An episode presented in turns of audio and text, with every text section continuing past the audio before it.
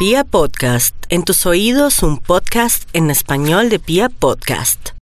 Sobre las circunstancias propias de este mes quería en un sentido colectivo mencionar varias cosas. El planeta Venus tiene un ángulo disonante con Neptuno y es un ciclo que ya viene desde el mes de abril, que eso lo hemos mencionado desde el marzo inclusive, que es lo que tiene que ver con estos temas de los contagios, del coronavirus, entonces es algo real. Yo sé que mucha gente dice, no, eso es un invento de fulano. No, no, no, no, es algo complejo y tenemos que cuidarnos, no olviden si me cuido, te cuido, si te cuidas, me cuidas. Y ese ciclo llega hasta los primeros días del mes que viene, que es lo más complejo, donde hay situaciones difíciles y cosas complejas que hay que saberlas manejar.